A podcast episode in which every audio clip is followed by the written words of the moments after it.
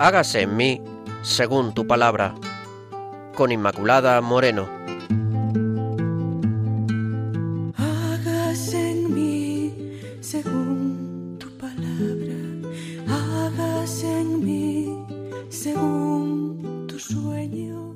Hágase en mí según... Queridos amigos, bienvenidos al programa Hágase en mí según tu palabra. Estamos con todos ustedes el padre Carlos Rey Estremera, sacerdote salesiano, nos acompaña desde Soto del Real, la querida Pilar Álvarez y quien les habla, Inmaculada Moreno. Muchísimas gracias por su atención y les recordamos que pueden ponerse en contacto con nosotros a través del correo hágase en mí, según tu palabra, arroba radiomaria.es. Hágase en mí, según tu palabra, arroba radiomaria.es.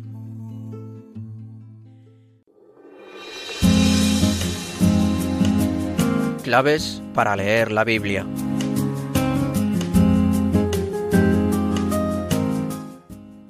Hoy vamos a reflexionar sobre el texto de Marcos 4, del 1 al 20, curación que va más allá de uno mismo. Este es el título que hemos dado hoy a nuestro programa. Y empezamos, queridos amigos, más, viendo algunas claves para que entendamos lo que es la Biblia. En concreto, estamos viendo las características de los evangelios. Ya habíamos visto en otros programas los de los evangelios sinópticos, las características de Mateo, Marcos y Lucas. Y hoy vamos a ver la del evangelio según San Juan, porque el evangelio de Juan es distinto al resto de los evangelios. Su visión de Jesús, su lenguaje misterioso, el enfoque que da la obra, todo hace de él un evangelio singular. Se ha dicho de que es un evangelio espiritual y ciertamente lo es, pero al mismo tiempo es el evangelio que más insiste en la encarnación de Jesús y en los detalles más humanos de su vida. Ambos aspectos confluyen y aportan una nueva luz para contemplar el misterio de Jesús desde los aspectos más profundos, su existencia junto a Dios, su igualdad con Él y en sus consecuencias más concretas, como es la venida de nuestro Señor entre nosotros. Divinidad y encarnación aparecen así, como dos caras de un mismo misterio que aparece, como ya sabemos, en el prólogo. Los cristianos a los que se dirige Juan viven en una situación difícil y compleja. Es la propia historia de la comunidad la que había pasado por diversas etapas, en las que distintos grupos y tendencias habían suscitado polémicas internas y esto originan tensiones y divisiones.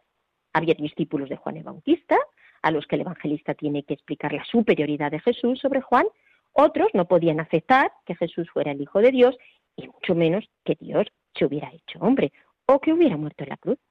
A estas polémicas internas se añade la tensión que supone vivir en un ambiente de rechazo y de persecución.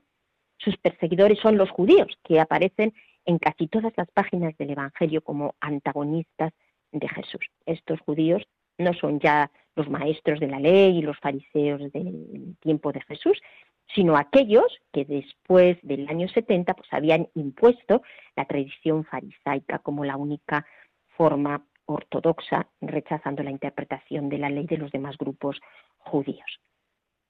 Luego los cristianos eran desde su punto de vista uno de estos grupos y pronto deciden expulsarlos de la sinagoga.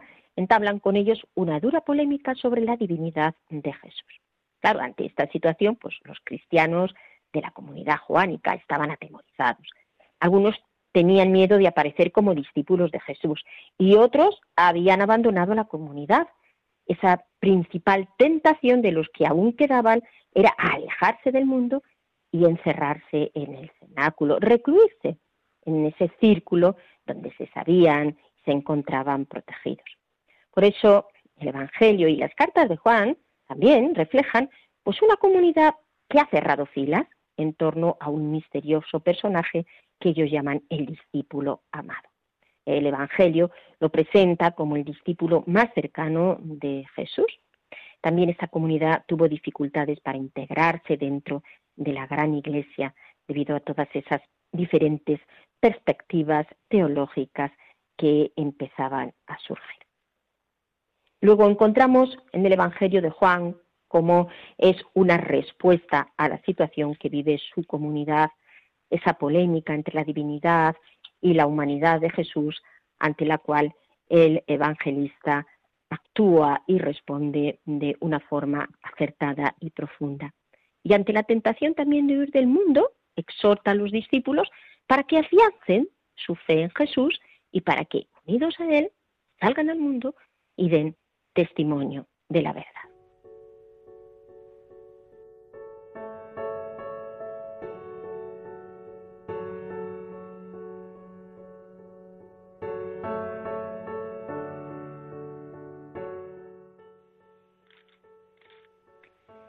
Queridos amigos, y ahora vamos a dar paso al texto bíblico. Les recuerdo que es Marcos 4 del 1 al 20.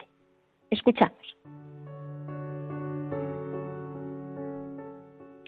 En otra ocasión se puso a enseñar a orillas del lago. Se reunió en torno a él tal gentío que tuvo que subirse a una barca que estaba en el agua y sentarse en ella mientras toda la gente quedaba en tierra junto al lago. Les enseñaba muchas cosas con parábolas.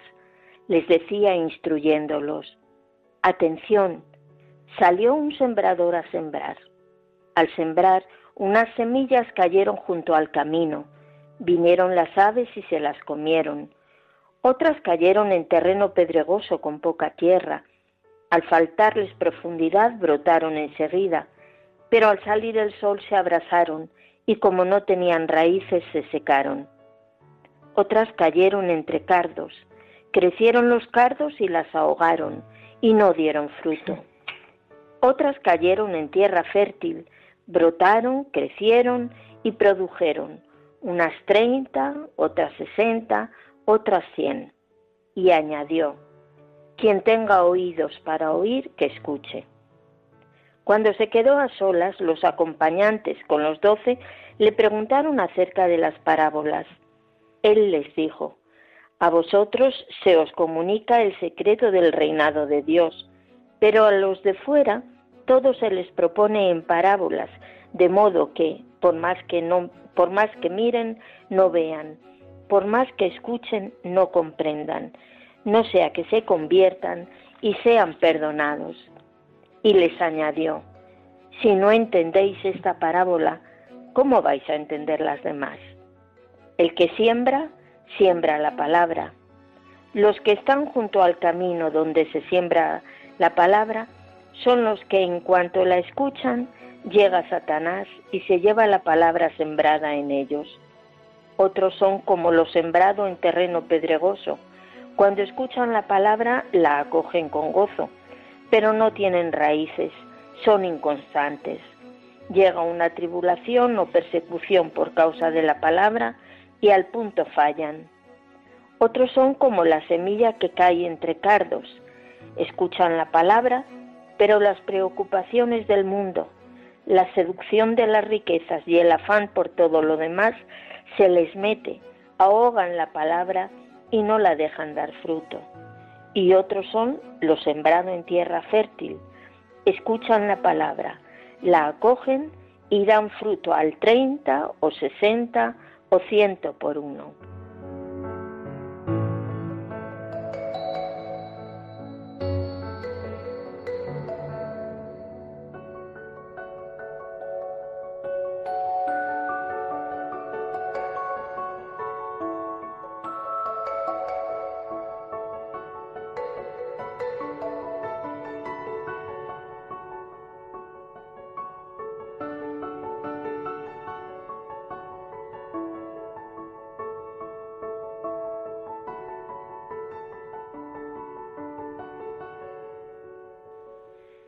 Queridos amigos, pues ante este texto vamos ahora a dar paso al Padre Carlos Rey Estremera, que nos va a dar esa reflexión sobre lo escuchado.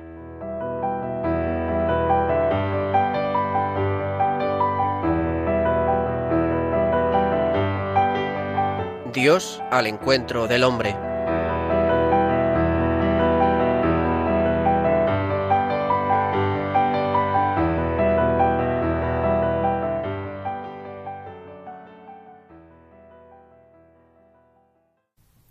Sed bienvenidos, mis queridos oyentes, a este nuevo programa de Hagas en mí según tu palabra. El texto bíblico de hoy nos habla de la simiente que cae en diversos tipos de terreno, pero sólo la que cae en tierra buena da mucho fruto. Pues bien, Simón el cananeo, cuyo testimonio escucharemos hoy, es un ejemplo claro de la abundancia de los frutos de la palabra de Dios cuando cae en un corazón que la acoge y secunda. Prestad mucha atención al testimonio de Simón, quien preparado por la vida e incluso por el sufrimiento, ha secundado la palabra de Jesús. Comenzamos. Tuve el privilegio de oír de hablar de Jesús, de oír hablar de Jesús casi desde que comenzó a estar entre la gente. Mi madre tiene un corazón enfermo, agotado, y muchas veces temíamos por su vida, porque cualquier esfuerzo, porque pequeño que fuera, la hacía ahogarse y le costaba respirar. Estaba cansada todo el tiempo y aunque probábamos todo lo que nos aconsejaban, no había mejoría. Para llevar a mi madre a ver al maestro de Nazaret, pedí prestada una carreta y allá fuimos, con la esperanza de que la curara. Nos habían dicho que lo seguía una muchedumbre y que enseguida, yendo hacia el lado, digo al lago, perdón, sabríamos dónde se encontraba por la gente acampada que siempre lo seguía. Eso en sí no era muy llamativo. Lo que de verdad llamaba la atención es que este hombre parecía contagiar su fuerza o algo que no sabría decir a los que se acercaban a él, de modo que los que habían estado con él se notaba algo de aquel fuego que ardía en él. Cuando preguntamos cómo encontrarlo, uno nos dijo que nosotros mismos notaríamos su cercanía, porque la gente acampaba en mayor número en torno a él. Con estas señas nos encaminamos abriéndonos paso entre la gran multitud que lo seguía. Contaban cosas maravillosas de cómo al tocarlo la gente quedaba curada, de la transformación que producía sentir su mirada sobre ti a mi padre y a mí, que acompañábamos a mi madre, nos caldeaba el corazón la esperanza de que ella también podría, podría curarla. No sabíamos cómo hacer. Mi madre no estaba para soportar empellones, ni siquiera para mantenerse mucho tiempo de pie. Así que, en un momento en que el maestro se estaba retirando hacia el lago, corrí hasta él para decirle que por favor curara a mi madre. Recuerdo cada detalle de este momento como si fuera hoy. Yo le había visto levantarse con los que lo acompañan, y aunque al principio dudé, enseguida me puse en pie y eché a correr. Era la hora en que el sol se pone anunciando la calma nocturna. Cuando los alcancé como para que el maestro pudiera escucharme, él había subido ya a la barca y yo tuve que entrar en el agua hasta las rodillas para llegar hasta él. Al verme a su lado, el maestro me miró, y antes de que dijera una palabra, él me dijo, en un tono tan bajo que no sé si alguno más lo pudiera oír Tu madre está curada.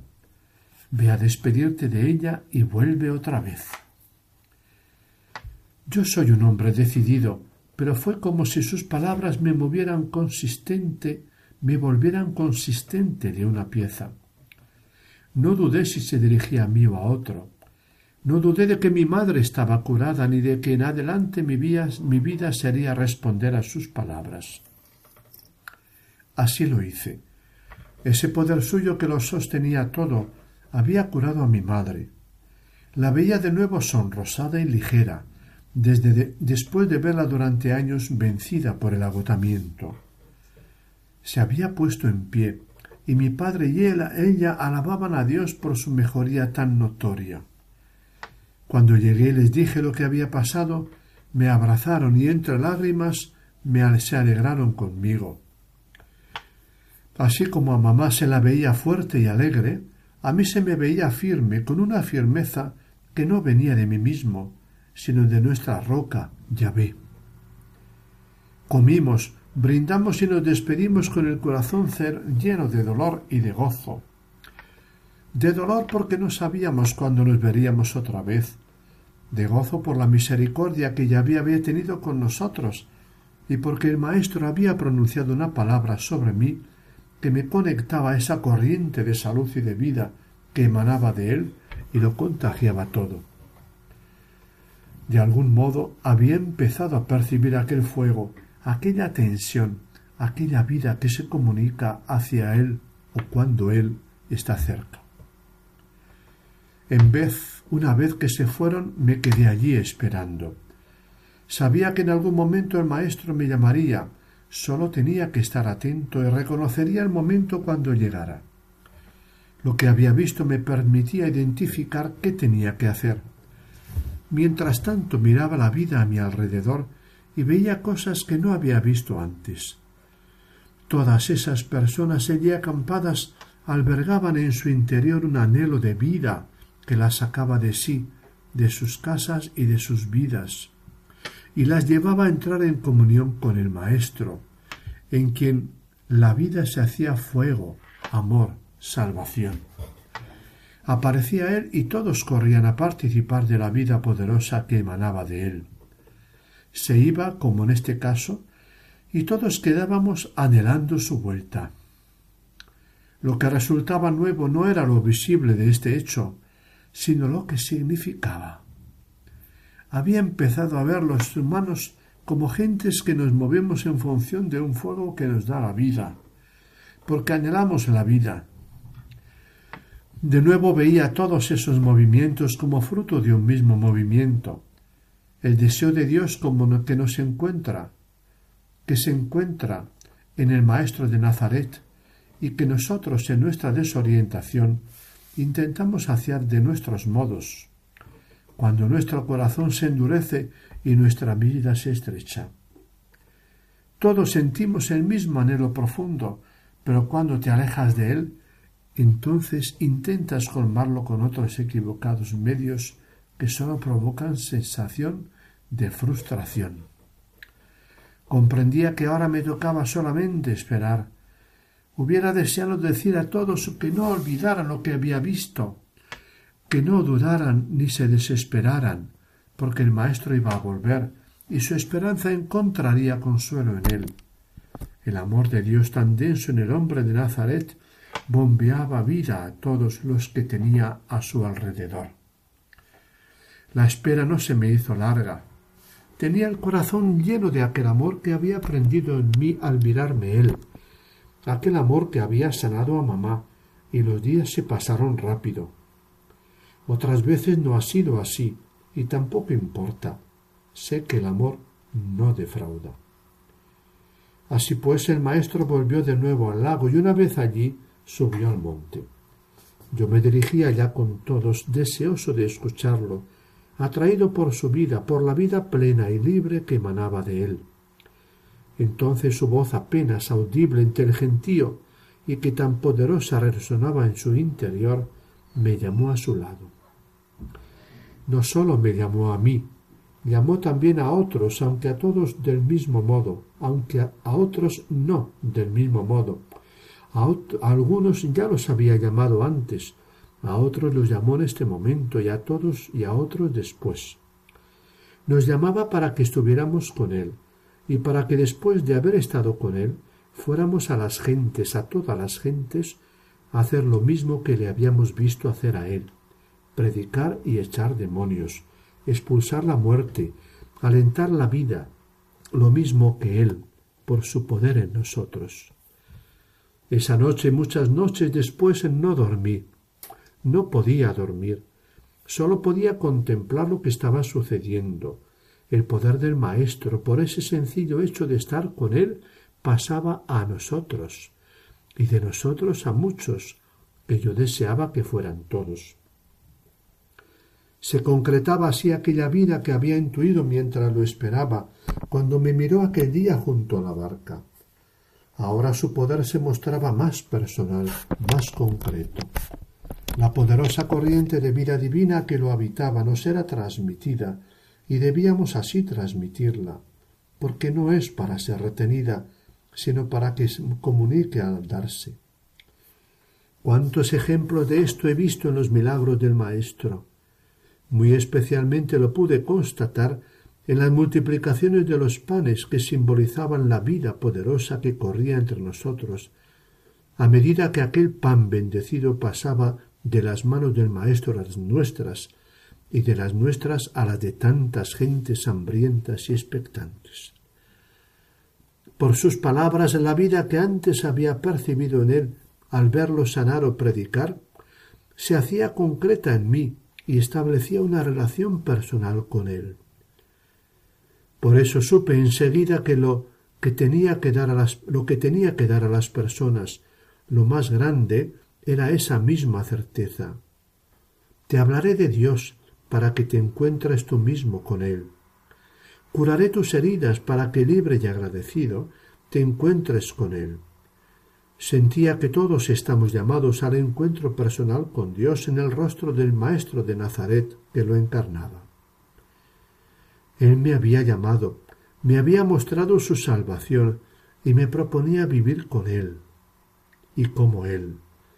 Él mismo establecía lazos poderosos con los seres humanos, mucho más poderosos que la curación que nos había dado al principio. Aquí era su misma persona la que se vinculaba a la nuestra, y este modo de ser llamados, nombrados por nuestro verdadero nombre, hacía visible no sólo su bendición, sino también su vinculación radical con cada uno. A partir de este día de su llamada mi vida fue con él. Percibía con bastante claridad cuánto me resistía, bien porque sus palabras me producían temor, o por mis propias resistencias a cambiar según lo que decía, pero permanecía allí, y pasado el tiempo, él disolvía de algún modo las resistencias. También reconocía claramente cuando mi corazón estaba unido a él, por una paz que no se parece a ninguna otra, por un gozo que no excluye el dolor, pero que en el que el dolor es también un don de salvación. Fueron meses de respirar su aire, comer su alimento y ser transformados según aquella vida suya que, aunque nosotros vivíamos en muy pequeña medida, era suficiente para poder decir que lo que vivíamos era sin duda vida. Y la vida nos iba habitando hasta llegar a reconocer que era nuestro verdadero suelo. Esa vida no iba alentando, nos iba alentando también para entregarnos a los demás con mayor deseo cada vez. Así, estando junto al Maestro, se me iba dibujando una realidad, la que él me había mostrado, en la cual todas las cosas descansan en Dios, en la que Dios está en Jesús, reconciliando al mundo consigo. Y se me iba dando a entender cómo hay un pecado que rompe esta comunión de modo radical. El pecado que niega al mismo amor de Dios como fundamento de todo lo que es. La vida que Jesús había transformado, el modo en que veía la realidad, las personas y las relaciones. A partir de aquella mirada suya, cuando me dijo tu madre está curada, ve a despedirte de ella y vuelve otra vez, he comprendido que toda la realidad descansa en el amor de Dios.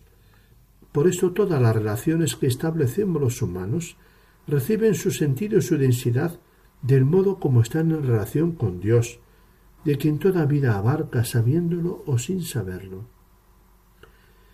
Así, más adelante, un día en que su madre y sus hermanos habían venido a verlo, lo mismo que aquella otra ocasión unos días antes, en que unos parientes suyos vinieron a llevárselo porque decían que estaba loco, el Señor afirmó dirigiéndose a todos una vinculación nueva. Estos son mi madre y mis hermanos.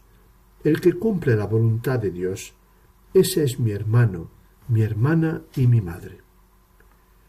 Esta afirmación causó gran revuelo todos criticaban al maestro e incluso algunos que de, la, de los nuestros decían que no podían aceptar una cosa así.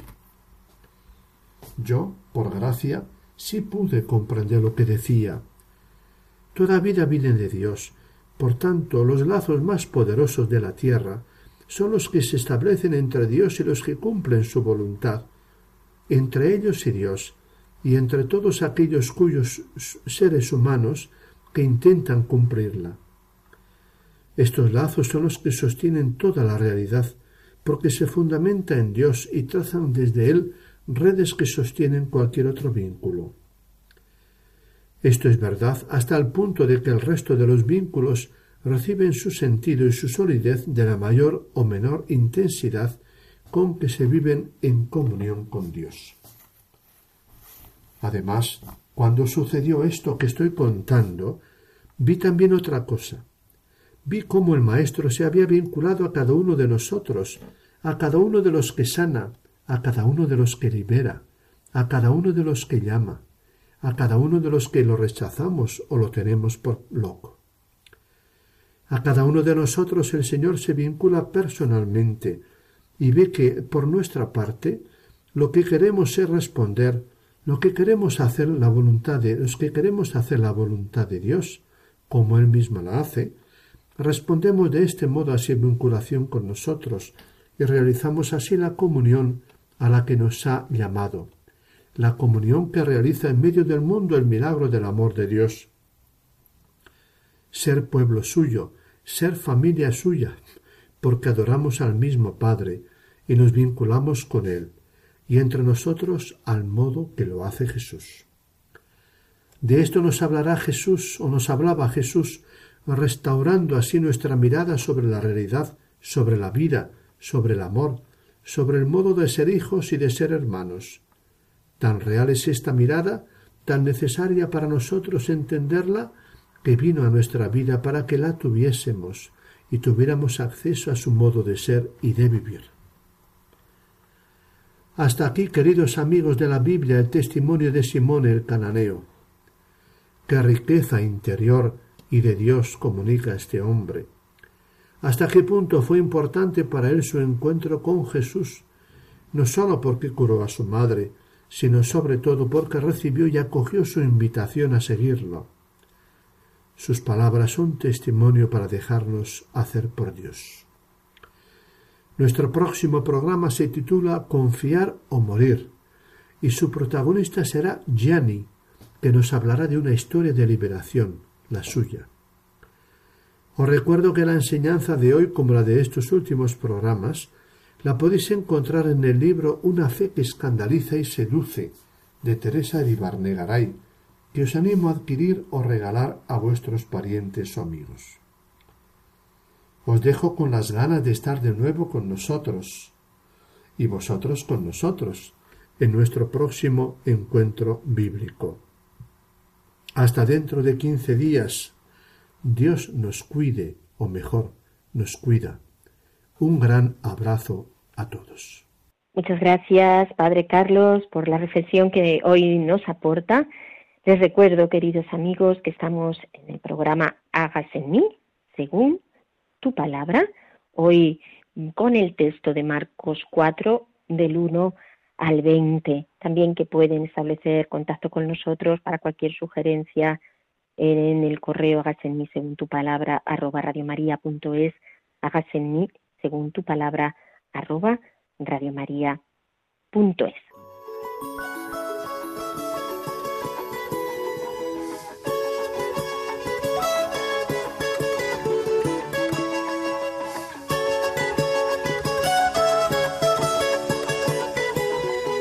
Salió muy temprano un sembrador tirando semillas en derredor.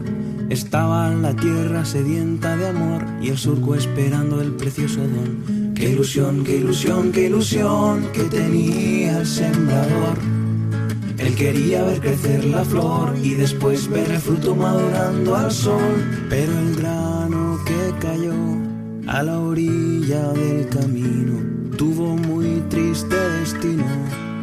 gorrión se lo comió otras semillas fueron a dar a las duras piedras de un pedregal. Allí a la sombra pudieron brotar y esta sí parecía que podían triunfar. Qué ilusión, qué ilusión, qué ilusión que tenía el sembrador. Él quería ver crecer la flor y después ver el fruto madurando al sol. Pero cuando el sol salió, esas plantas se secaron, sin raíz no soportaron el calor de la aflicción. Más aún quedan granos en un lugar donde hay abrojos sin arrancar. Allí las semillas pudieron brotar y esta vez parece que fruto dará. Qué ilusión, qué ilusión, qué ilusión que tenía el sembrador. Él quería ver crecer la flor y después ver el fruto madurando al sol. Pero a poco de brotar, estas plantas se murieron los abrojos las cubrieron con su manto vegetal. Cuando ya parecía que no había más semillas dispuestas a germinar, unas hojas verdes se vieron brotar en la tierra más fértil de aquel lugar. Qué ilusión, qué ilusión, qué ilusión que tenía el sembrador. Quería ver crecer la flor y después ver el fruto madurando al sol con profunda raíz estas plantas germinaron y con su verdor pintaron aquel suelo cual tapiz como premio de color a esa tierra generosa. Surgen flores tan hermosas que deslumbra su esplendor y esta bella historia no acaba aquí, lo mejor todavía lo tienes que oír, pues salieron frutos por cientos o mil y aquel sembrador cosechó muy feliz.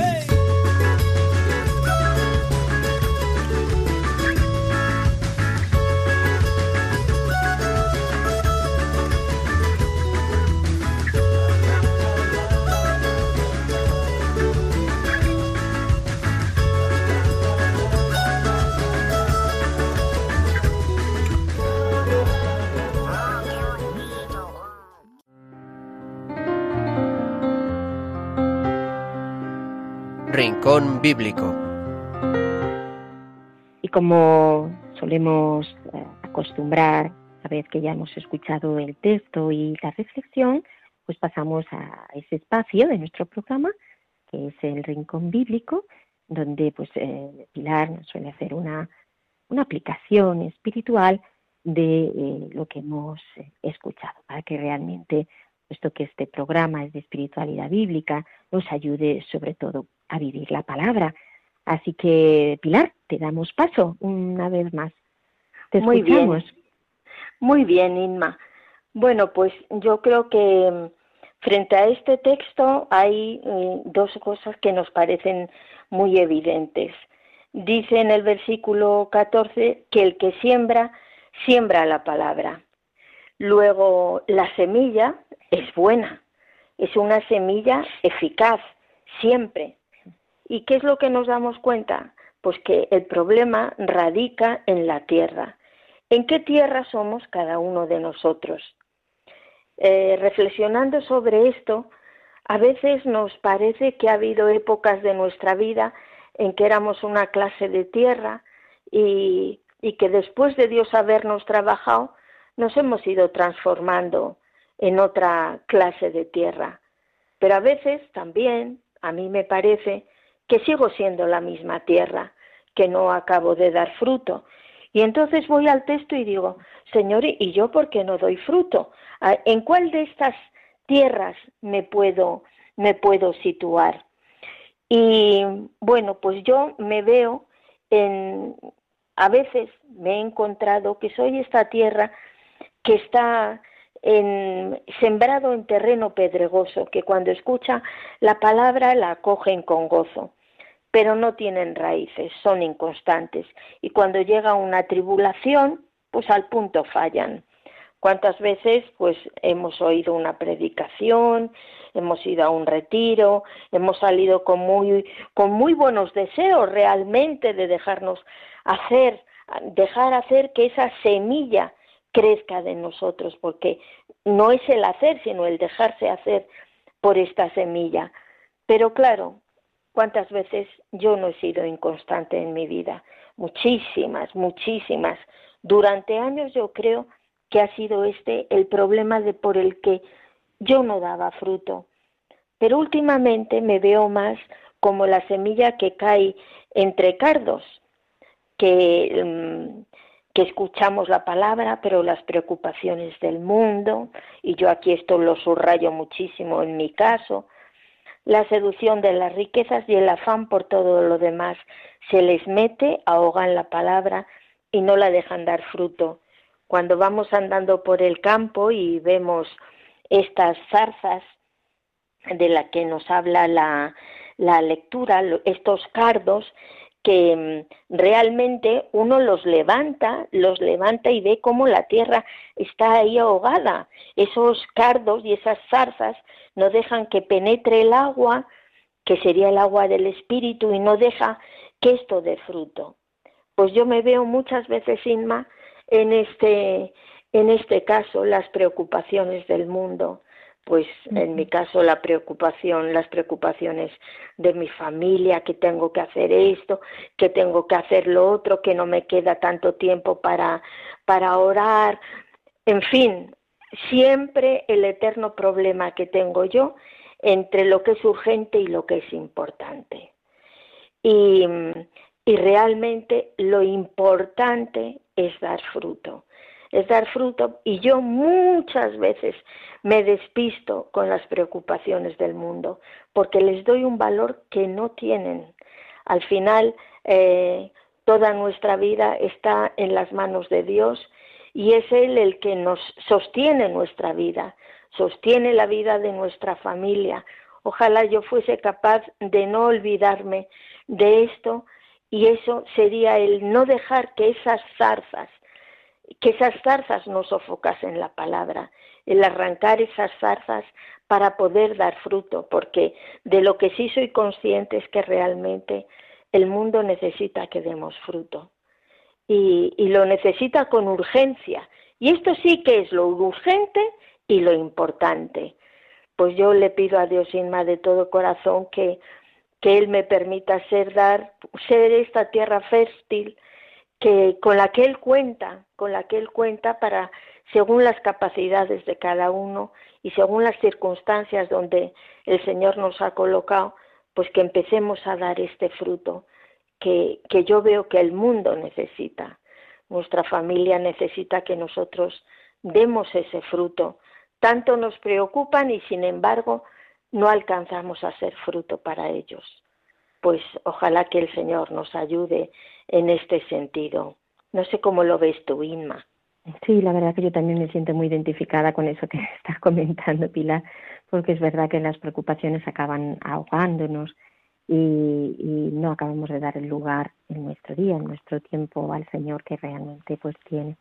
Entonces, pues Señor, pues te pedimos que nos des esta gracia, esta gracia de descansar en ti y de que nuestra vida se reestructure en ti de tal manera que tú siempre seas el centro también que esto se manifieste en nuestro tiempo y en nuestro corazón, que no esté inquieto. Te lo pedimos, Señor, te alabamos, te bendecimos y te adoramos, Señor, te glorificamos. Gloria, gloria y alabanza a ti, Señor, porque en medio de todo ello, en medio a veces de nuestras preocupaciones y a pesar de todo ello, tú siempre te haces presente. Alabado, alabado y bendecido seas, Señor. Gloria, alabado, gloria a ti, bendito alabado, Señor. Alabado y bendito seas, Señor. Trabaja la tierra de mi corazón, Señor. Arranca tú esas zarzas que me ahogan, deja que penetre la lluvia, mete el arado de tu cruz, Señor, para que yo pueda dar fruto, Señor, para que yo me deje hacer por ti sin miedo, con toda confianza, sabiendo que estoy en manos de mi Padre. Bendito y alabado seas tú por siempre, Señor. gloria y honor a ti, Señor. Gloria, a ti, gloria, gloria, a ti, Señor. Porque tú eres poderoso, eres poderoso en nosotros cuando te dejamos y en todo lo haces siempre nuevo. Por eso, Señor, en esa confianza dejamos nuestro ser, nuestro corazón, nuestra persona, para que realices esa obra.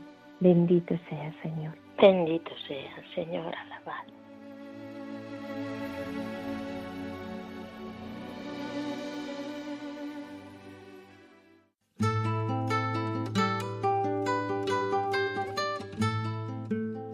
Queridos oyentes, terminamos así el programa de hoy.